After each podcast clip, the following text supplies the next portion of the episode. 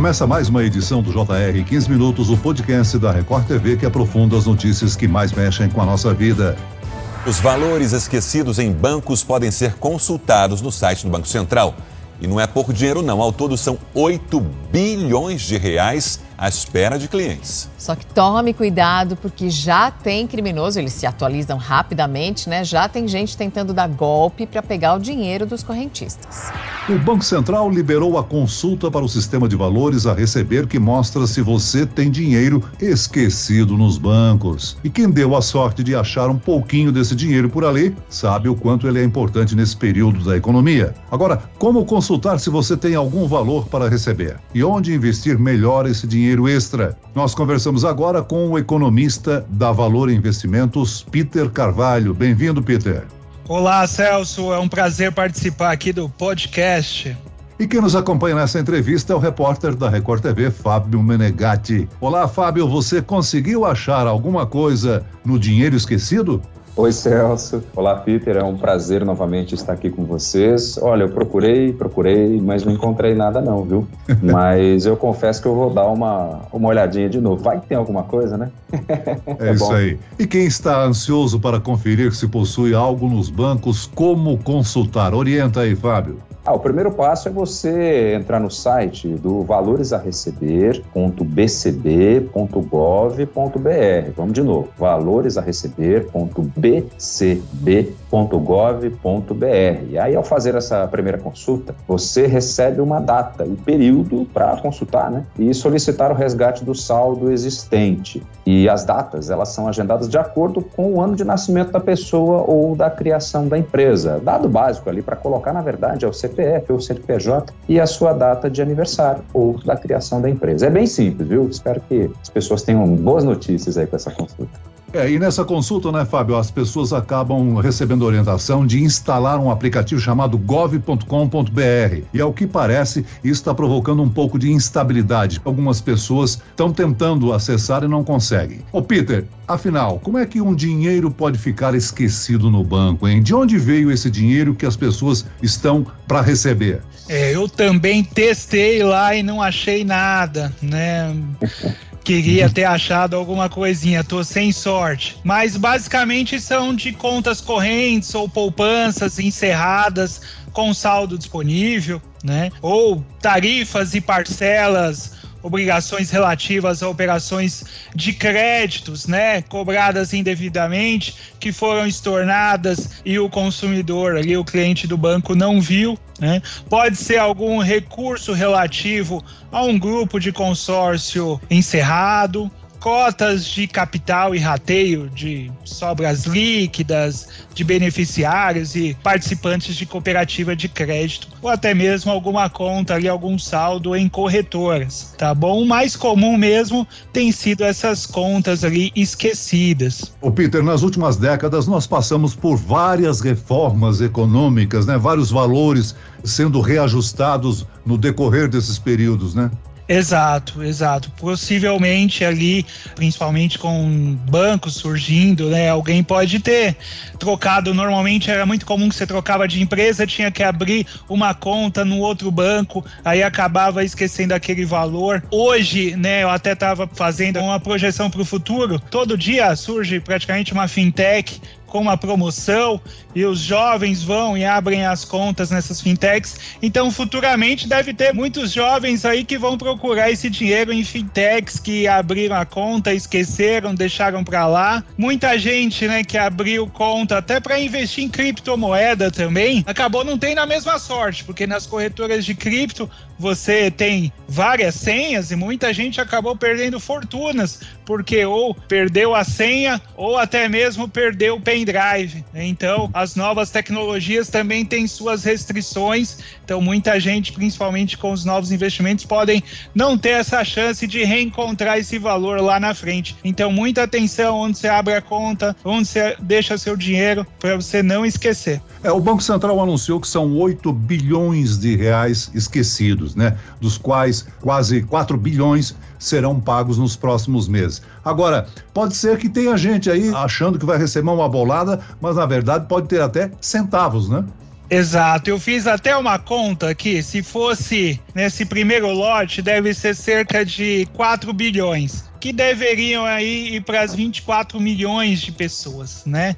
Se fosse na média, se fosse ali, cada uma ia receber por volta de 166 mil reais. Porém, não é todo mundo que vai ter essa sorte, né? Menos aí de 20% das pessoas vão receber esse valor. Tá bom? Então, resumindo, né? Muita gente vai achar centavos, vai achar poucos reais e outros aí vão ter a sorte de encontrar valores altos.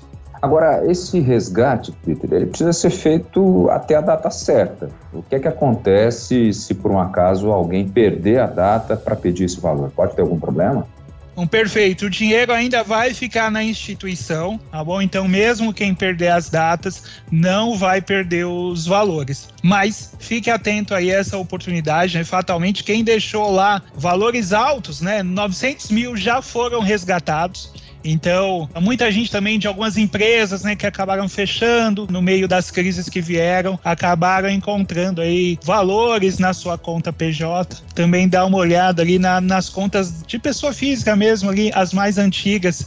Vale, né, avisar a tia mais velha, o avô, para checar ali se ficou algum saldo perdido. Me explica como é que fica a situação de quem perdeu um parente recentemente para a Covid ou nesse período e tem um dinheiro lá no Banco Central. Os herdeiros terão direito a receber esse valor? Quando é feito o espólio, já é checado, né?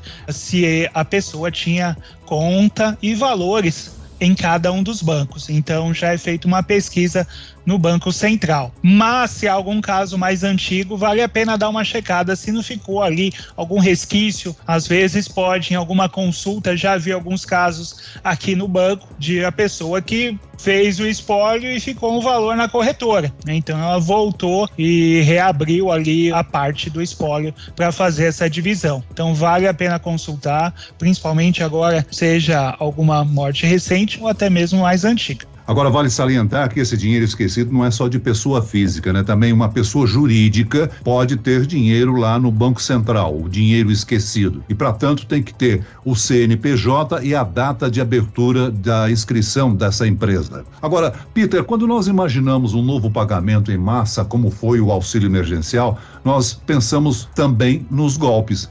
Infelizmente, os golpistas sempre encontram novas maneiras de tirar dinheiro ilegalmente do cidadão. O Jornal da Record já fez alerta até de golpistas que dispararam mensagens, a pessoa acaba revelando dados achando que é algo oficial. O que que eu devo ficar atento para não cair num golpe ao tentar resgatar esse dinheiro, hein, Peter?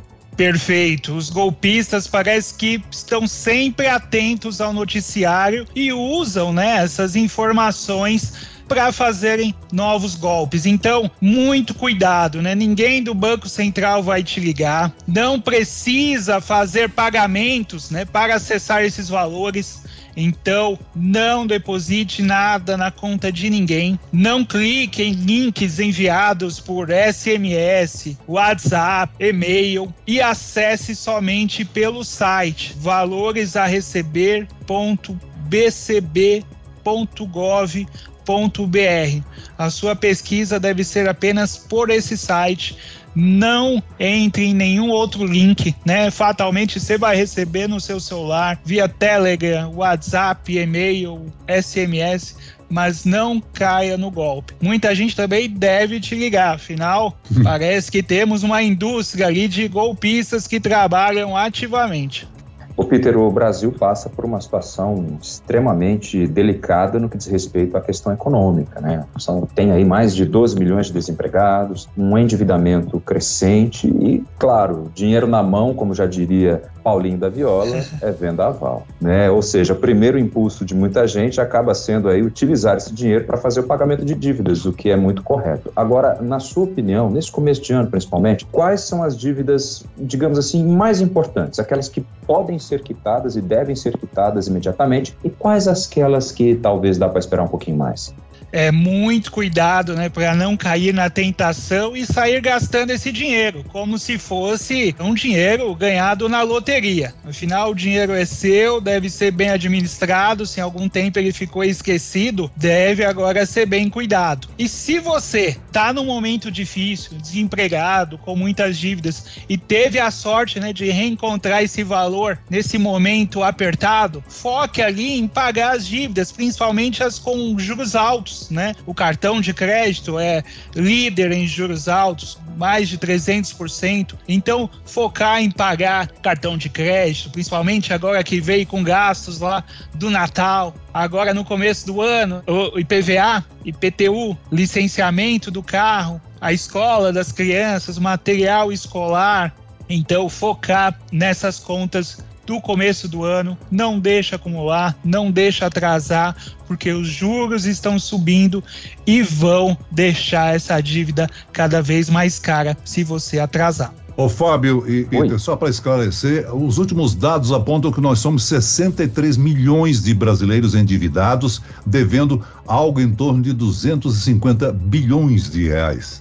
É muito dinheiro, hein? Mas também tem aquele pessoal que consegue controlar as dívidas, né? E estão livres, digamos assim, para usar esse dinheiro como bem entender. Claro que educação financeira é algo tão importante que até já é discutido nas escolas aí dos pequenos, né? Agora, nessas horas, Peter, dinheirinho na mão, juro alto, qual tipo de investimento aí que você aponta para quem pode guardar um pouquinho? Perfeito, né? Um momento, claro que a gente deseja que muitas dessas pessoas endividadas sejam as pessoas que esqueceram dinheiro, mas infelizmente parece que não é, né? Normalmente essas pessoas andam com dinheiro tão apertado que é difícil elas esquecerem até no bolso da calça. Mas para quem ali achou esse valor, já está com as contas em dia, está com tudo administrado, vale a pena investir. Né? A gente está com boas oportunidades na renda fixa, então você pode surfar aí na alta dos juros e ganhar aquele tão sonhado 1% ao mês investimentos mais conservadores, ou se você for mais agressivo, pode comprar aquela ação de uma boa empresa que paga bons dividendos, aproveitar agora que a bolsa está em queda e está dando uma boa oportunidade ali de compra. Também tem uns fundos imobiliários, você pode receber dividendos mensais isentos de imposto de renda.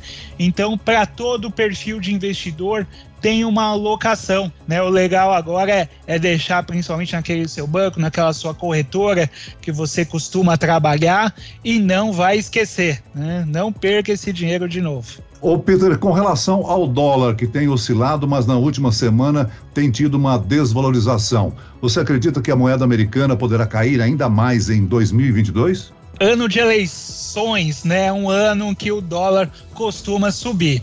Mas é difícil acertar o ponto do dólar, mas dificilmente ele vem para baixo de cinco reais, ainda mais com essa volatilidade que a gente tem visto no Brasil e lá fora também. Até ontem tinha uma guerra iminente na Rússia, hoje começam a ter algumas movimentações de tropas, dizendo que o conflito não deve ocorrer. Enfim, um mundo com muita volatilidade. E aqui no Brasil, os problemas continuam, né? Problemas fiscais, inflação alta, eleições que devem trazer aí muito barulho para a nossa política. Isso faz o dólar subir. Então, dificilmente ele vem aí para baixo dos cinco reais. Então, quem está pensando, né, em pegou uma boa grana no Banco Central, uma grana que estava perdida e está pensando até em fazer uma viagem internacional, pode aproveitar essa queda que tem sido uma boa queda no começo do ano, pode aproveitar para fazer algumas compras no dólar barato, digamos, né? Dificilmente ele vem para baixo dos cinco reais. O Brasil subindo juros se tornou muito atrativo, então muito investidor estrangeiro trazendo a alocação para cá tá bom? Isso tem feito o dólar cair bastante no, no início do ano. Muito bem, nós chegamos ao fim desta edição do 15 Minutos. Eu agradeço a participação do economista da Valor Investimentos, Peter Carvalho. Obrigado, Peter. Obrigado, Celso. E agradeço a presença do repórter da Record TV, Fábio Menegatti. Fábio. Foi um prazer, Celso. Muitíssimo obrigado pelas informações, Peter. Esse podcast contou com a produção de Homero Augusto e da estagiária Larissa Silva. Sonoplastia de Marcos Vinícius, coordenação de conteúdo Camila Moraes, Edvaldo Nunes e Deni Almeida. Direção editorial Tiago Contreira, vice-presidente de jornalismo Antônio Guerreiro. E eu, Celso Freitas, te aguardo no próximo episódio. Até amanhã.